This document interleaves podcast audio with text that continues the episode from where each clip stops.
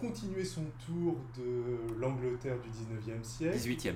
18e, je me trompe à chaque fois. Hein. Ah oui, mais c'est pas grave. C'est aussi intéressant. Et puis on a déjà, tout le monde parle déjà beaucoup trop de l'Angleterre du 19e siècle avec Sherlock Holmes et tout ça. Tout à fait.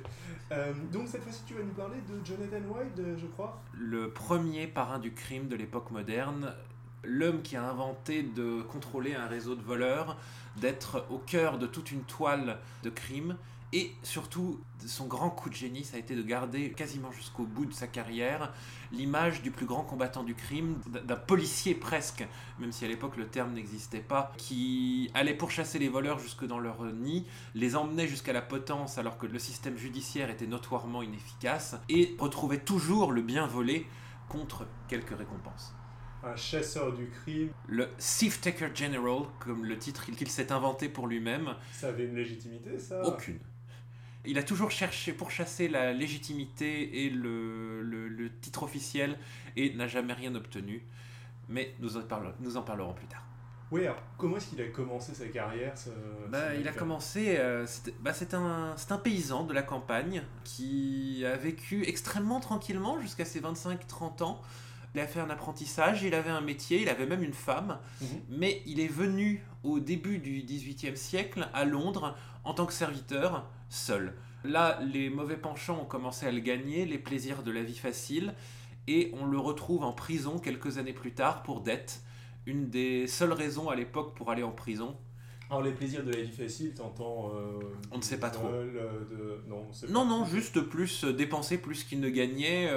il a été renvoyé de son poste de serviteur assez rapidement. Il n'avait plus de métier. Il s'est endetté. Les créditeurs se sont massés contre lui et l'ont fait, fait envoyer en prison. D'accord.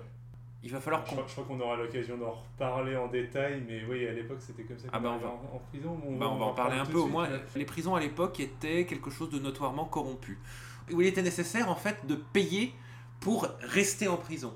Chaque euh, privilège, comme d'avoir une cellule propre, se, se, payait avec généralement des tarifs extrêmement précis. Le gros problème, comme vous voyez, c'est que la principale cause pour aller en prison était pour dette, uh-huh. que donc si on vient déjà débiteur, on ne peut pas non plus payer le loyer de la prison pour y rester. Mhm. Mais le système était euh, bien conçu. Jonathan Wilde a commencé à s'épanouir dans cette prison.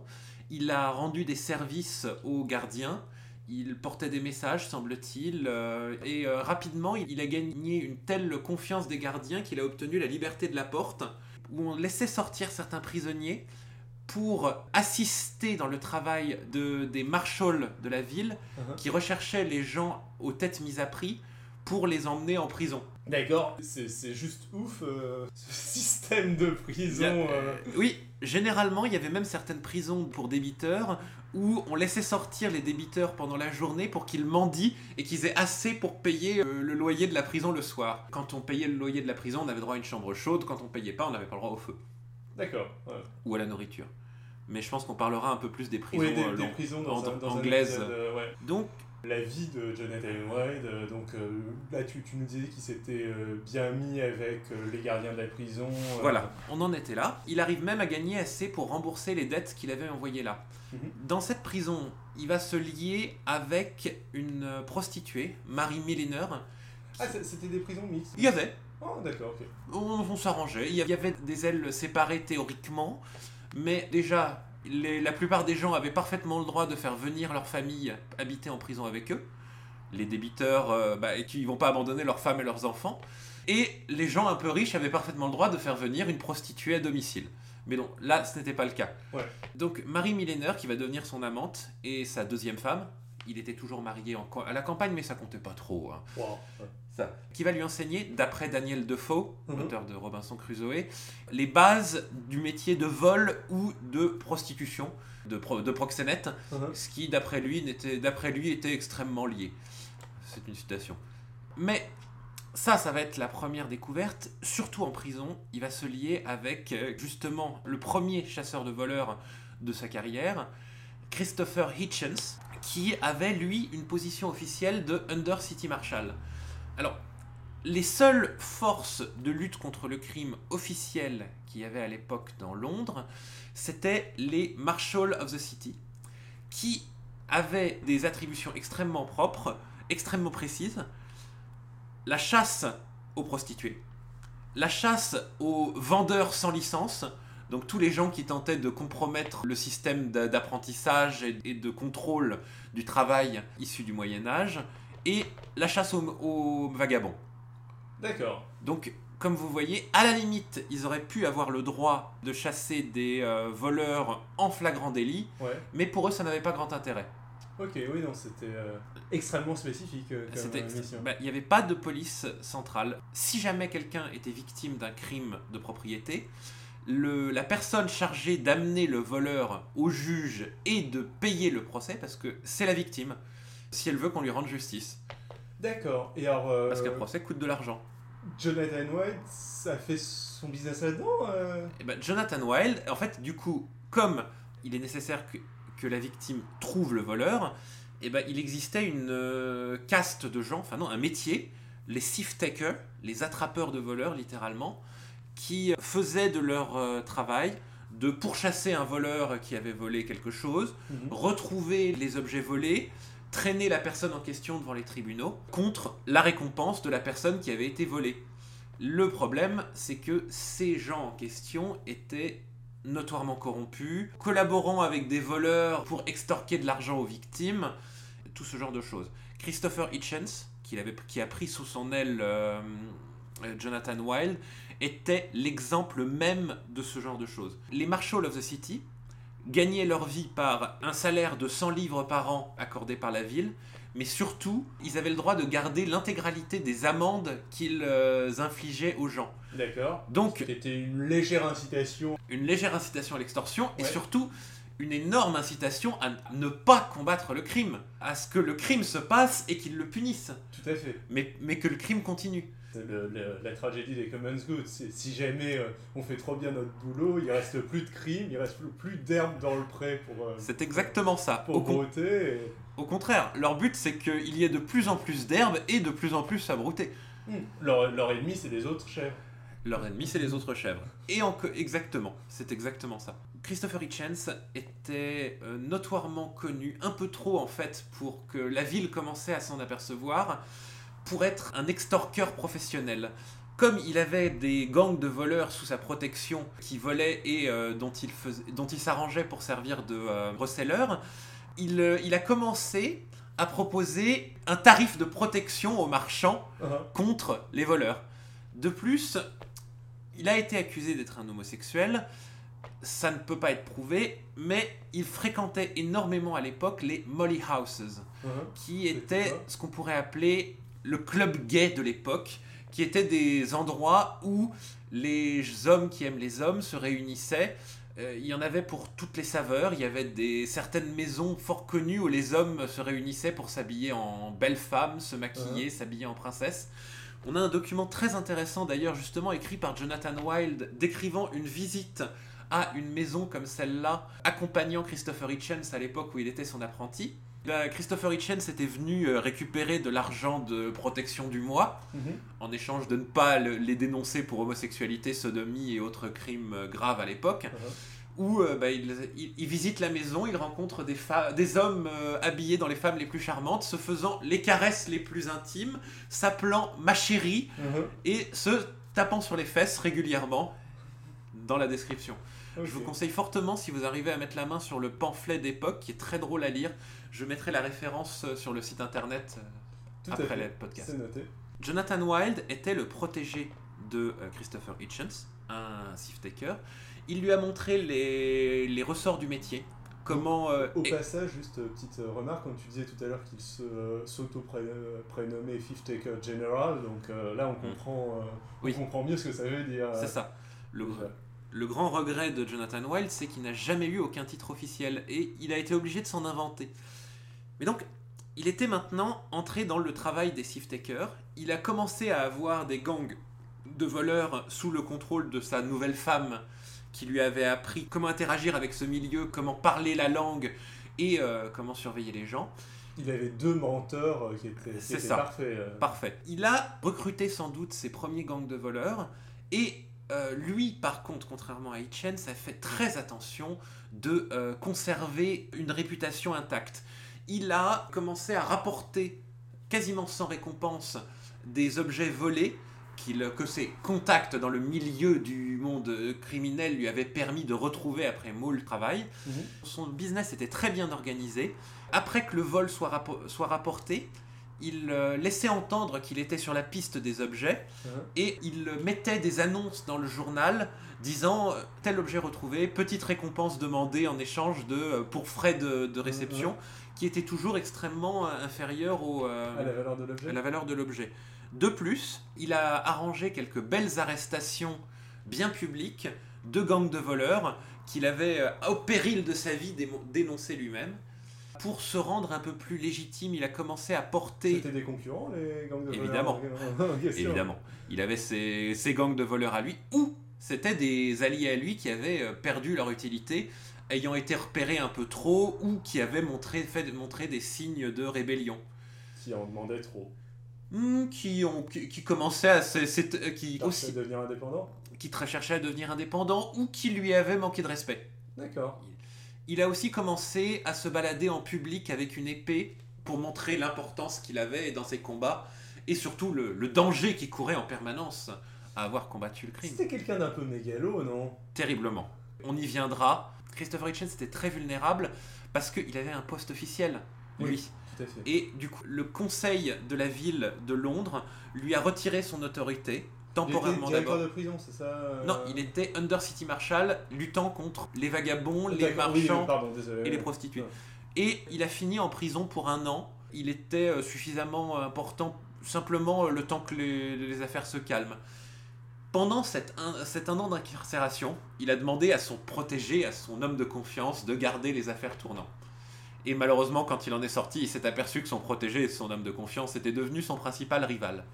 Tu parles de Jonathan Wayne Toujours. Il s'en est suivi une lutte publique très rigolote où les deux se sont écrits des pamphlets les uns sur les autres. Uh-huh. C'est Hitchen qui a porté le premier coup en écrivant un pamphlet décrivant Jonathan Wilde comme un receleur, un, un voleur, un cambrioleur. Et Jonathan Wilde a répondu extrêmement bien en l'accusant d'homosexualité. Et Hitchen avait une tellement mauvaise réputation, ça en plus, ça a suffi à finir par le griller complètement.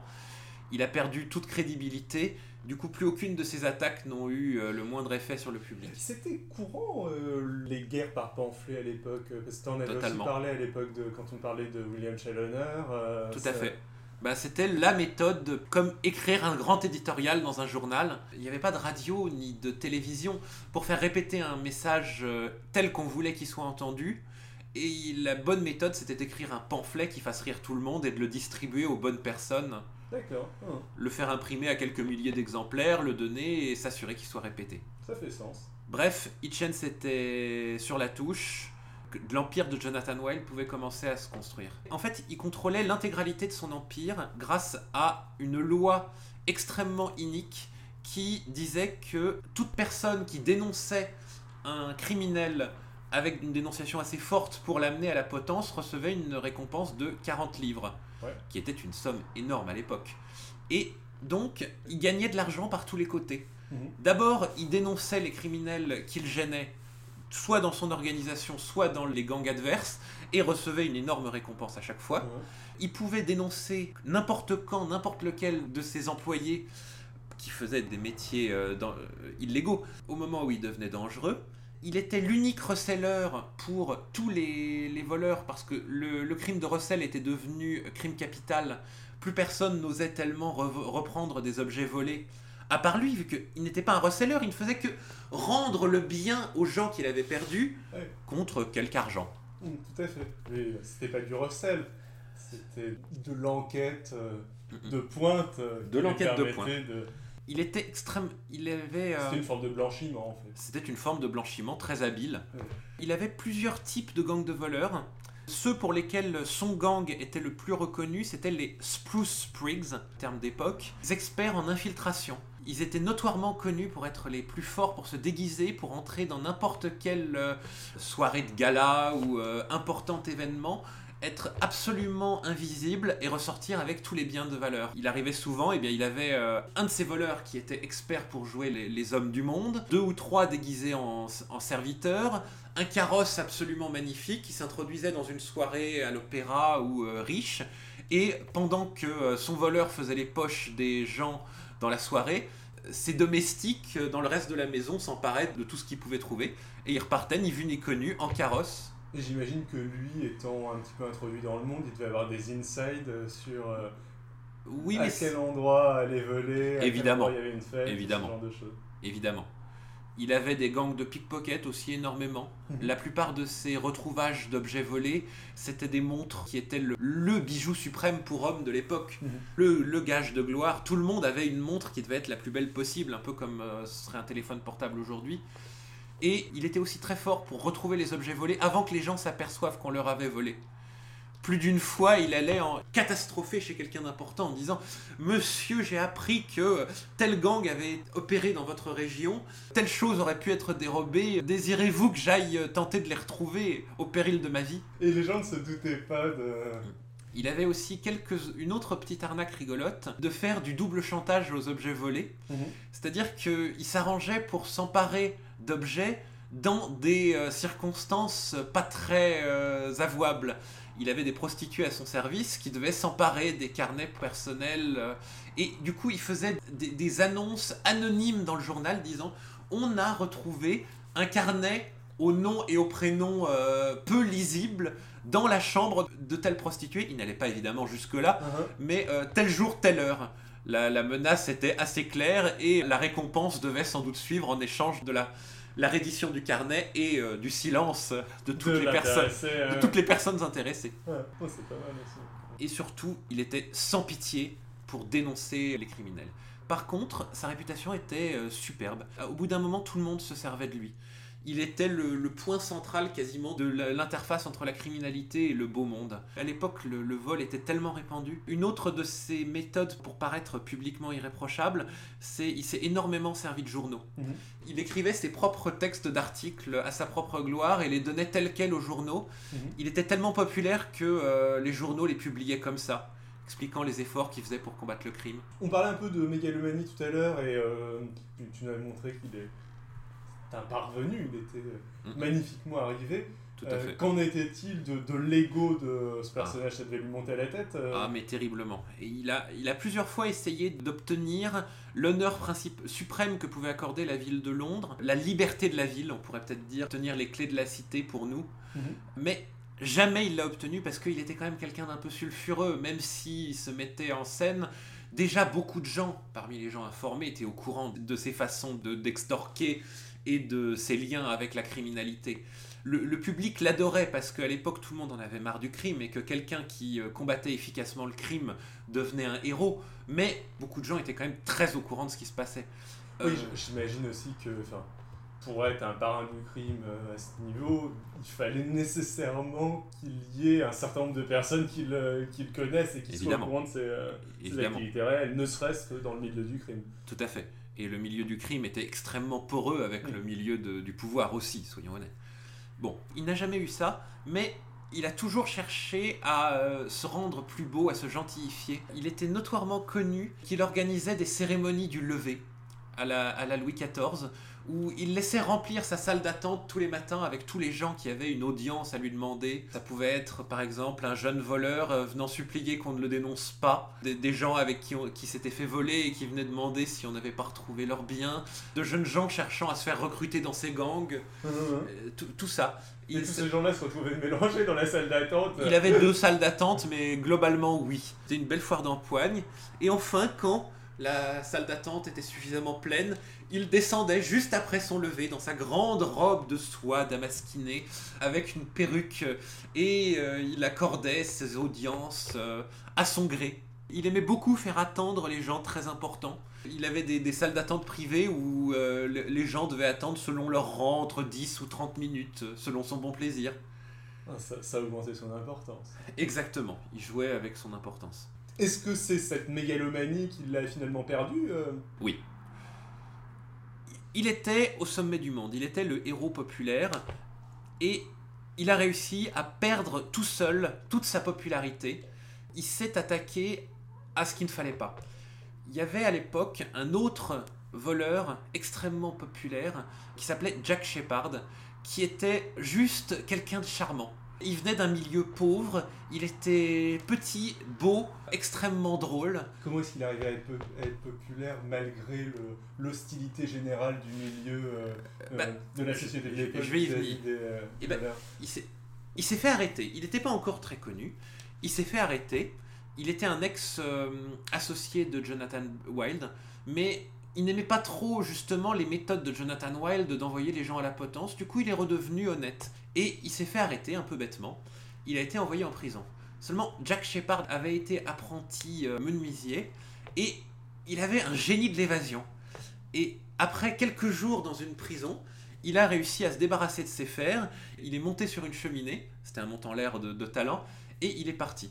Et le récit de son évasion, absolument sans violence et abso- assez rigolote, Uh-huh. ont déjà réussi à le faire rendre populaire. Seulement, Jonathan Wilde, qui n'aimait pas beaucoup les concurrents, a juré publiquement qu'un tel danger public serait ramené en prison. Et ça déjà, ça a commencé à peu plaire, parce que euh, Shepard était rigolo. Donc, Oui, il avait pas l'air d'être un danger public. Absolument pas. juste euh, Il était- quoi. Voilà, il était surtout euh, un adversaire profond de la violence et il a jamais fait de mal à personne. Il volait un petit peu à la Robin des Bois euh, pour le plaisir. Et Jack Shepard, s'il était très fort pour s'évader, n'a jamais été très fort pour rester évadé. Surtout, on avait l'impression qu'il s'en fichait de se faire reprendre. Il allait se montrer en public avec l'argent qu'il venait- qu'il avait réussi à prendre pendant son évasion. Mhm. Il allait boire avec les gens, se faisait offrir des coups Mhm. à boire et et surtout restait extrêmement fidèle à sa femme, une ex-prostituée euh, Edgeworth Bess, Mhm. qui, euh, comble du comique, était très grande alors que lui était très petit. D'accord. Et donc Jonathan Wilde a mis à l'œuvre toutes ses, forces pour le retrouver, il n'a pas mis longtemps, il l'a fait attraper et ramener en prison. Jack Shepard s'est réévadé quasiment euh, un mois plus tard. Edgeworth Bess était venu lui rendre visite en prison. Par le trou, il s'est glissé, il a échangé de vêtements avec euh, sa femme et il est sorti déguisé en femme. Ça a fait rire tout le monde et sa sympathie a encore euh, augmenté. Jonathan. Sauf auprès d'une personne, j'imagine. Exactement. Lui était livide. Là, il a fait des déclarations euh, devant le journal. Il a réussi à le faire réarrêter. Il faut dire que l'autre ne se cachait pas tellement. Mhm. Ils l'ont fait attraper complètement ivre dans une taverne. Et euh, avant qu'il ait fini de dessouler, il était retourné dans, la- dans une autre prison. La pire prison, cette fois la plus solide d'Angleterre, la prison de Newgate, un cran en dessous du- de la tour de Londres, on envoyait quasiment tous les criminels ne voulait, dont on ne voulait pas qu'ils s'évadent. On lui avait mis dans sa cellule euh, plusieurs kilos de chaînes qu'on lui avait pas retirées, on lui avait donné une cellule solitaire, d'où personne encore ne s'était jamais évadé. Mhm. Il s'en est évadé sans réussir à retirer. Il n'a pas réussi à retirer ses fers, mais il avait une cheminée dans sa chambre. Encore? Il a réussi à défaire les fers du mur où ils étaient attachés. En traînant ses chaînes, il a escaladé la cheminée, il a brisé une porte, il est monté sur un toit, il s'est fait une échelle de corde avec des draps. Il est redé- En fait, il s'est aperçu en bas qu'il pouvait pas s'évader, donc il est retourné dans sa cellule, il est allé chercher ses draps, il en a fait une euh, échelle de corde, et il est sorti. Il a réussi à se faire retirer ses fers. Il était parti à la campagne cette fois avec euh, un de ses meilleurs amis, et euh, il a tenté de se faire un peu oublier. Mais euh, c'était pas son genre. C'était vraiment pas son genre. Il est retourné en ville pour boire et euh, se faire admirer. S'amuser et surtout se faire admirer sans doute. Le pourquoi est-ce qu'il a cherché à se faire reprendre à chaque fois n'est pas extrêmement clair, mais c'était peut-être simplement qu'il ne voyait pas tellement de- d'autres plans pour sa vie, je pense. Oui, ou même euh, une certaine naïveté à ce, à ce niveau-là. Peut-être qu'il évaluait mal euh, les risques qu'il C'est très possible. prenait. Ou peut-être qu'il sous-évaluait les risques à retourner en prison, vu qu'il arrivait à, à- C'est très à possible. s'échapper à chaque fois. Mais là, euh, Jonathan Wilde l'a fait retraîner en prison euh, un peu plus tard, et cette fois euh, pour de bon. Les gardiens de Newgate, cette fois, ont été un peu plus sérieux, lui ont mis sur quelque chose comme 300 livres de chaîne sur lui, que vraiment il ne pouvait pas partir, Mhm. et le- son procès a eu lieu. Il était tellement populaire à l'époque que les dames de la haute société payaient les gardiens de Newgate pour pouvoir lui rendre visite. Il avait des admirateurs dans la rue qui lui envoyaient par la fenêtre des, des cadeaux et des présents. Mhm. Sa, sa femme venait souvent lui rendre visite. Et malheureusement, cette fois, il n'a pas réussi à s'échapper. L'histoire veut, c'est très probablement vrai, que sur le chariot qui l'emmenait à la potence, il a été extrêmement déçu quand euh, on lui a mis des chaînes en quand le gardien lui a mis des chaînes en métal alors que la tradition voulait que euh, on lui mette des chaînes des, on lui mette une, une corde Oui, une corde, à la ouais. place Et euh, il s'en est plaint au gardien, disons de la tradition, mais le gardien lui a dit Mais monsieur, mais monsieur Shepard, vous savez bien qu'avec des cordes vous échapperiez. Il a eu l'air très déçu, puis finalement il lui a donné une lame en lui disant Bon bah tant pis, qu'il avait caché dans sa manche. C'est pas mal. ouais. De le- lors de sa pendaison, il y a eu une foule record. Tout le monde était persuadé que jusqu'à la dernière seconde qu'il allait s'échapper. ouais. Au moment où son corps a été euh, lâché, il y a eu une émeute qui fait que euh, les, les- les gardes qui surveillaient la potence ont été euh, renversés. Une la foule s'est emparée de son corps et s'est enfuie avec. Alors la légende veut que c'est des alliés à lui aient été là pour le ramasser juste après la pendaison et le ranimer, comme la chose avait déjà été euh, observée une ou deux fois, et que le mouvement de foule ait empêché que ce soit fait. D'accord. ouais. Mais c'est c'est une jolie histoire quand même. Et le problème, donc, dans tout ça, En tout cas, il est, il est mort et bien mort euh, à l'issue de. très probablement, qui sait, le- les romanciers nous le diront.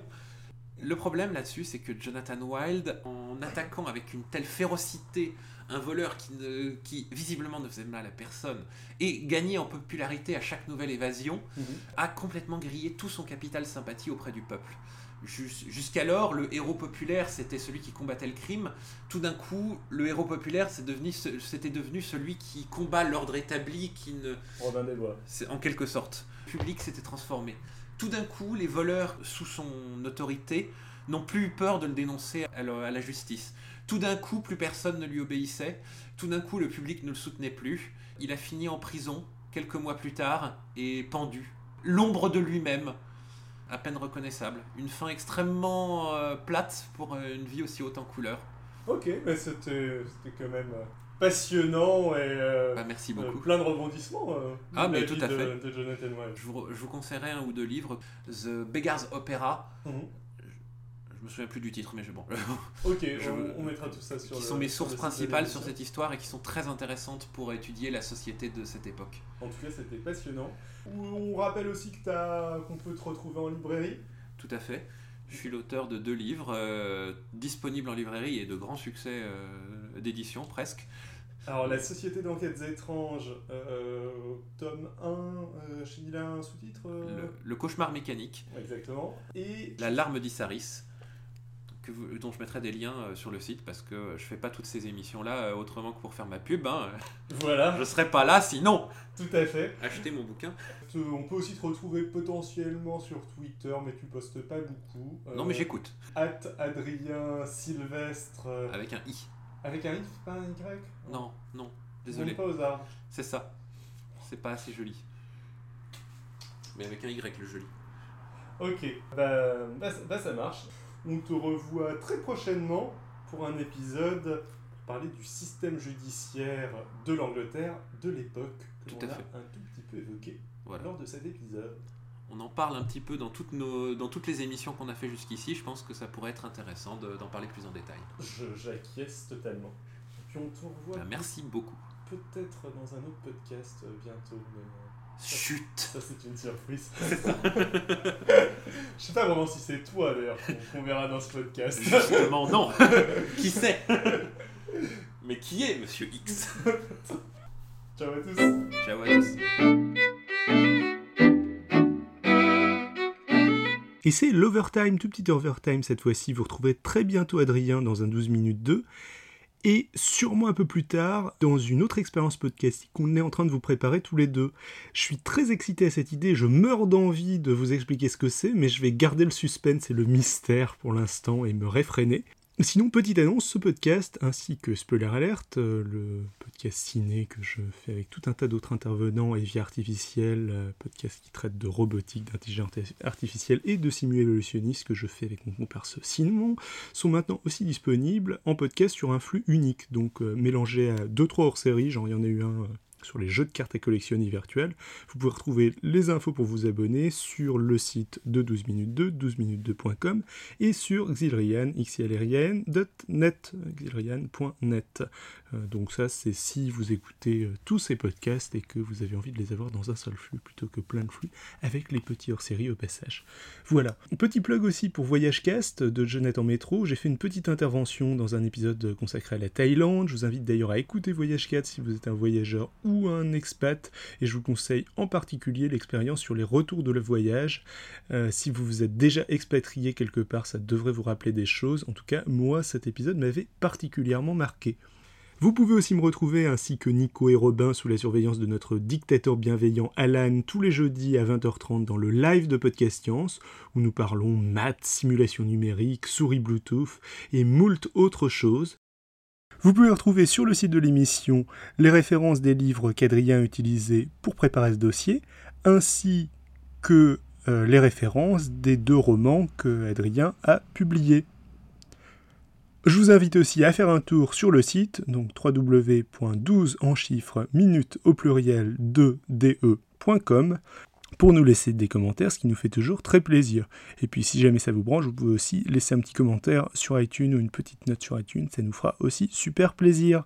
Sur ce, bisous à tous et à dans normalement un peu moins d'un mois pour un prochain épisode de 12 minutes 2 qui, que sais-je, durera peut-être 12 minutes cette fois-ci. Ciao à plus